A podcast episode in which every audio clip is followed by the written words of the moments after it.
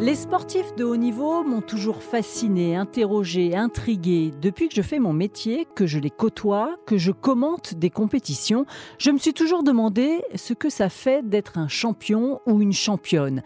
Qu'est-ce qui les différencie de nous? Quel est le secret de leur réussite? Bonjour, je suis Isabelle Langer, grand reporter au service des sports de RTL, et vous écoutez Une médaille, une histoire, un podcast où des champions racontent ce jour qui a fait basculer leur carrière, où ils ont tutoyé l'excellence, qui a changé leur vie. Dans cet épisode, je vous emmène près du bassin d'Arcachon, retrouver une sportive qui m'est chère, Laure Manodou. Laure, j'ai suivi toute sa carrière. Je l'ai connue adolescente, j'ai vécu son ascension, mais aussi ses désillusions. C'est aujourd'hui une femme, une maman comblée.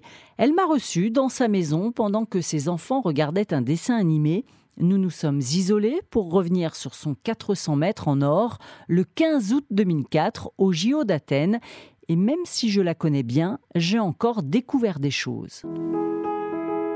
Les JO d'Athènes sont pour Laure sa première vraie grande compétition internationale. Elle n'a que 17 ans et une certaine insouciance. Dans sa tête, c'est simple, elle n'est pas stressée du tout. Euh, je me dis que c'est une compétition comme une autre. Il y a eu les championnats d'Europe euh, quelques mois avant. J'étais un peu perturbée parce que mes parents et ma famille n'étaient pas là. Mais sinon, c'était, euh, bah, j'étais dans une compétition comme toutes celles que j'avais pu faire dans le passé. Il y avait Philippe qui était toujours à côté de moi, pas très loin, et je prenais ça vraiment détente. D'ailleurs, elle ne garde que peu de souvenirs et pour cause, Philippe Lucas, son mentor, veillait au grain, surtout à ce qu'elle ne marche pas des kilomètres avant la course. Je me rappelle de, l'appartement que j'avais, mais euh, c'était vraiment on prend le bus, on marche pas, on fait attention. Euh, s'il y a des marches à monter euh, dans la piscine, tu les montes. je mettais 10 minutes pour monter 10 marches presque, donc c'était vraiment, ils faisaient vraiment attention à ça. Et c'est vrai que j'ai pas trop trop de souvenirs des JO en eux-mêmes.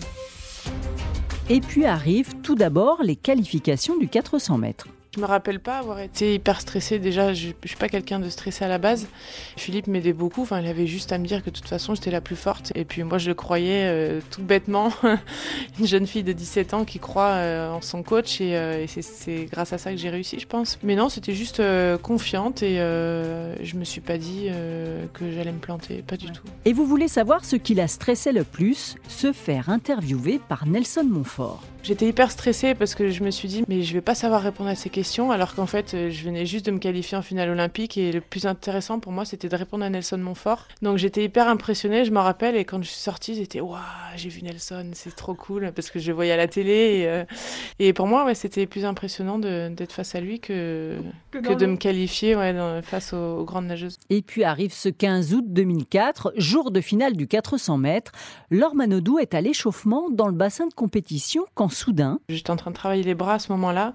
Et là, je vois un mec euh, sous l'eau qui me fait coucou et je me dis, mais qui c'est? Et en fait, c'était VDH, grand nageur hollandais. Et donc, moi, c'était mon idole. Enfin, j'ai jamais été vraiment fan de quelqu'un euh, au point d'aller le voir et de lui parler, mais c'est quand même un grand Peter nom. Van Gunband, Voilà, c'est ça. Je dis pas parce que c'est plus facile de dire VDH, mais, euh, voilà. C'était la star de, la natation mondiale et je me suis dit, mais moi, je me suis retournée, il me fait vraiment coucou à moi. Enfin, vu que je suis hollandaise et que lui aussi, il mm. s'est peut-être dit qu'il y avait ça, j'en sais rien. Mais ouais, il y a eu ce, ce truc-là qui m'a interpellée où je me suis dit, bah ouais, je fais partie des grands, entre guillemets, maintenant, et je pense que ça m'a encouragée. L'échauffement terminé, Laure Manodou se rend dans la chambre d'appel, sur la plage de départ, dans sa tête, c'est comme d'habitude. Je sens que c'est important, mais euh, pas plus que les jours qui sont passés avant et, pas plus que la fin de semaine qui va arriver. Et je pense que ça a été ça, ma force, c'était vraiment de prendre ça à la légère et de me dire, euh, bah, c'est comme des championnats de France. Je fais une course, je passe à une autre. Je pensais pas forcément à la fatigue. Moi, je mangeais au McDo euh, et, je me faisais plaisir comme d'habitude, en fait. J'avais pas envie de changer mes habitudes. Si elle était aussi sereine, c'est peut-être parce que cette finale, elle en avait déjà rêvé. Je l'avais rencontrée cette année-là, au printemps, dans son fief d'entraînement à Melun, et voilà ce qu'elle me confiait. Je me suis déjà vue championne à la vie. J'étais sur le podium, je pleurais et je voyais tout le monde applaudir. Euh, c'est vraiment exceptionnel. C'est à l'heure de la grand-messe du 20h que Laure Manodou réalise son exploit ce 15 août 2004. Dès la première longueur, la native d'Amberieux prend les commandes de cette finale et 4 minutes 5 secondes et 34 centièmes plus tard. RTL Athènes 2004. Avec un moment magique, un moment historique, puisque la Française Laure Manodou est championne olympique. Je suis vraiment contente euh, de, mon temps, de, de ma place. C'est vrai que je pense qu'il faudra du temps pour réaliser.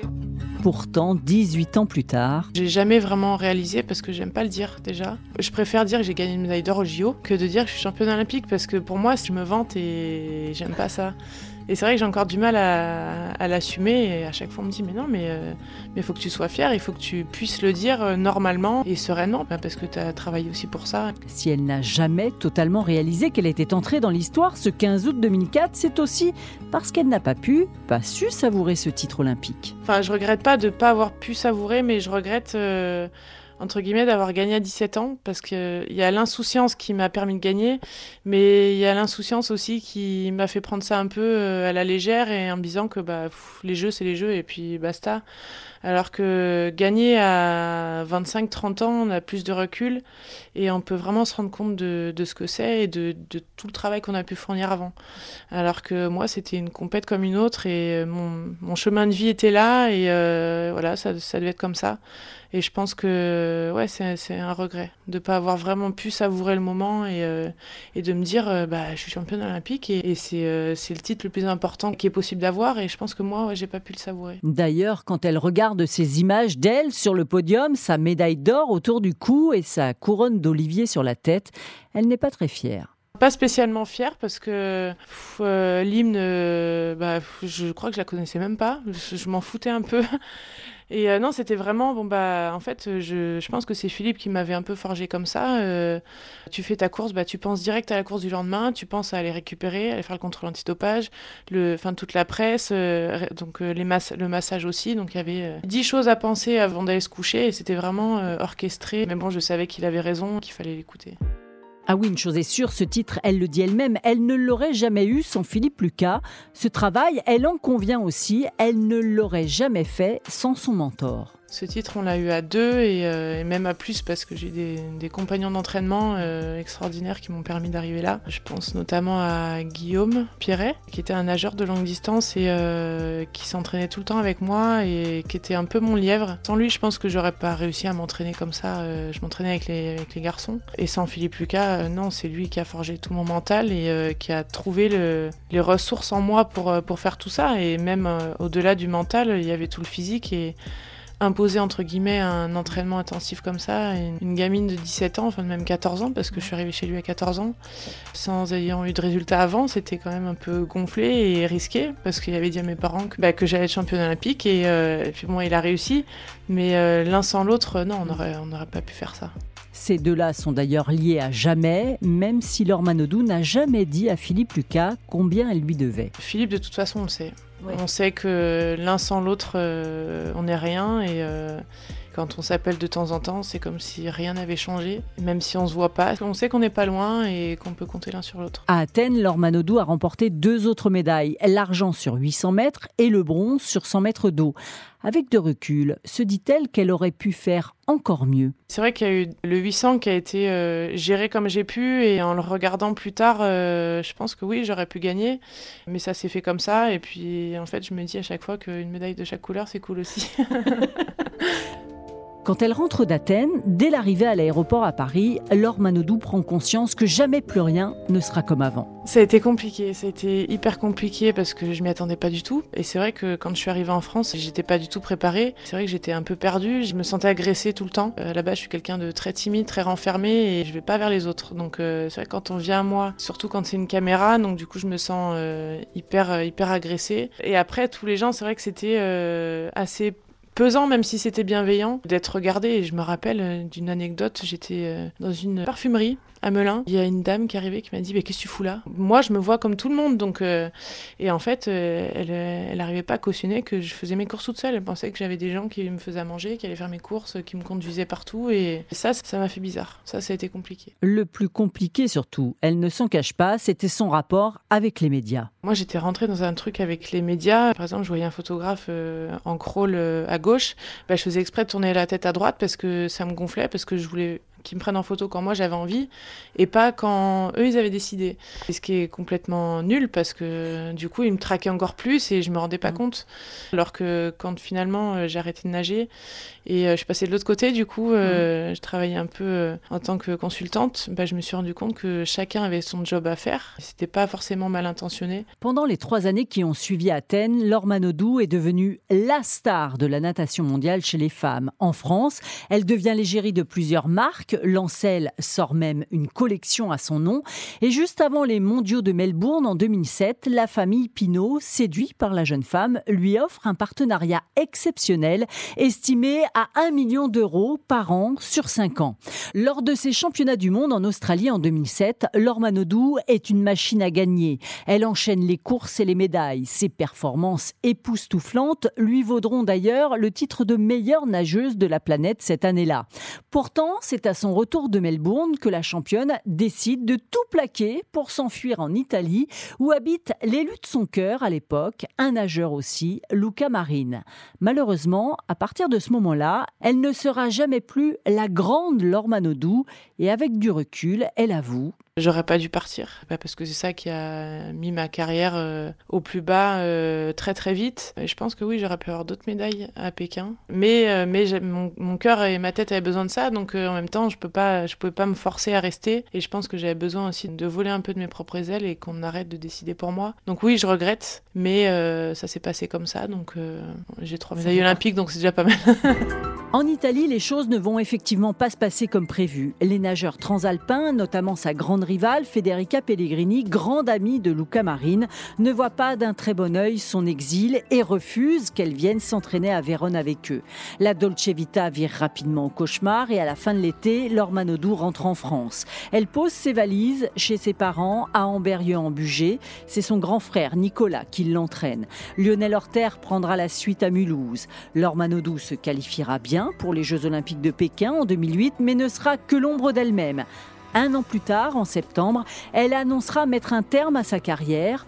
En couple avec Frédéric Bousquet, la jeune femme attend en fait un heureux événement. Manon naîtra le 2 avril 2010. Les heureux parents s'installent aux États-Unis, à Atlanta, où le français s'entraîne. Loin du tumulte, Laure Manodou décide de replonger.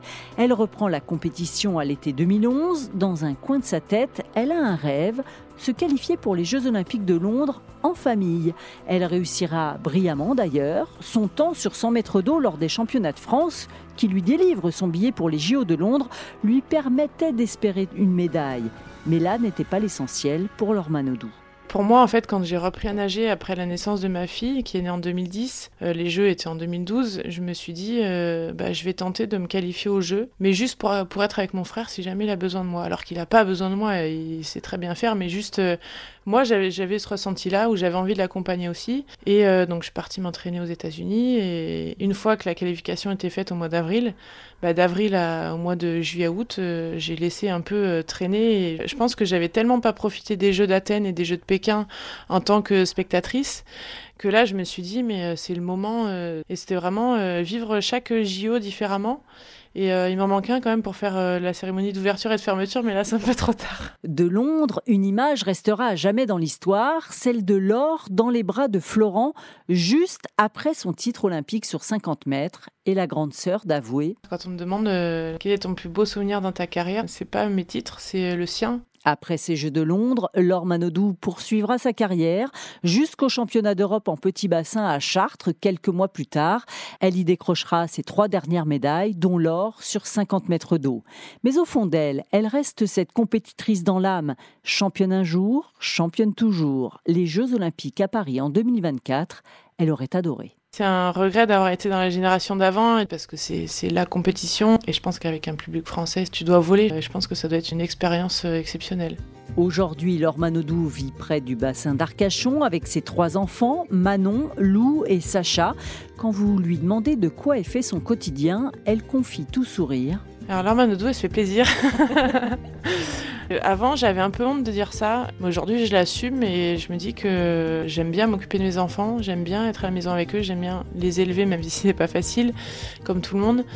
Et j'ai la chance de pouvoir le faire surtout. J'ai la chance de ne pas travailler tout le temps et euh, de pouvoir les voir grandir. Donc ça, je sais que ça n'a pas de prix, que ce soit pour eux ou pour moi, même si eux, ils se rendent pas compte. D'ailleurs, quand il était petit, Lou disait souvent à sa maman Quand on se baigne à la piscine à la maison, il me regarde, tu sais nager? Non, non, je sais pas nager. Avant de nous quitter, j'ai posé la traditionnelle dernière question d'une médaille, une histoire à Laure Manodou. Les 127 médailles qu'elle a gagnées dans sa carrière, et notamment la plus belle, l'or d'Athènes. Où est-elle celle-ci? Je pense qu'elle est toujours au même endroit, euh, à la banque. C'est mon père qui a pris ses dispositions. Euh, pour moi, j'ai pas besoin de l'avoir ici. Je vais pas mettre mes médailles sur le mur dans une chambre euh, de ma maison parce que c'est, euh, pour moi, c'est se vanter. Même si un jour, enfin, mes enfants, s'ils veulent l'avoir, euh, on fera en sorte qu'ils la voient. Enfin, pour moi, c'est vraiment pas important parce que les souvenirs sont dans ma tête et ça, je pense que il y a que moi qui peux les avoir. J'espère que vous avez pris autant de plaisir à écouter ce podcast que j'ai eu à le préparer. Si ce podcast vous a plu, n'hésitez pas à en parler autour de vous, à partager, à liker, à laisser vos commentaires.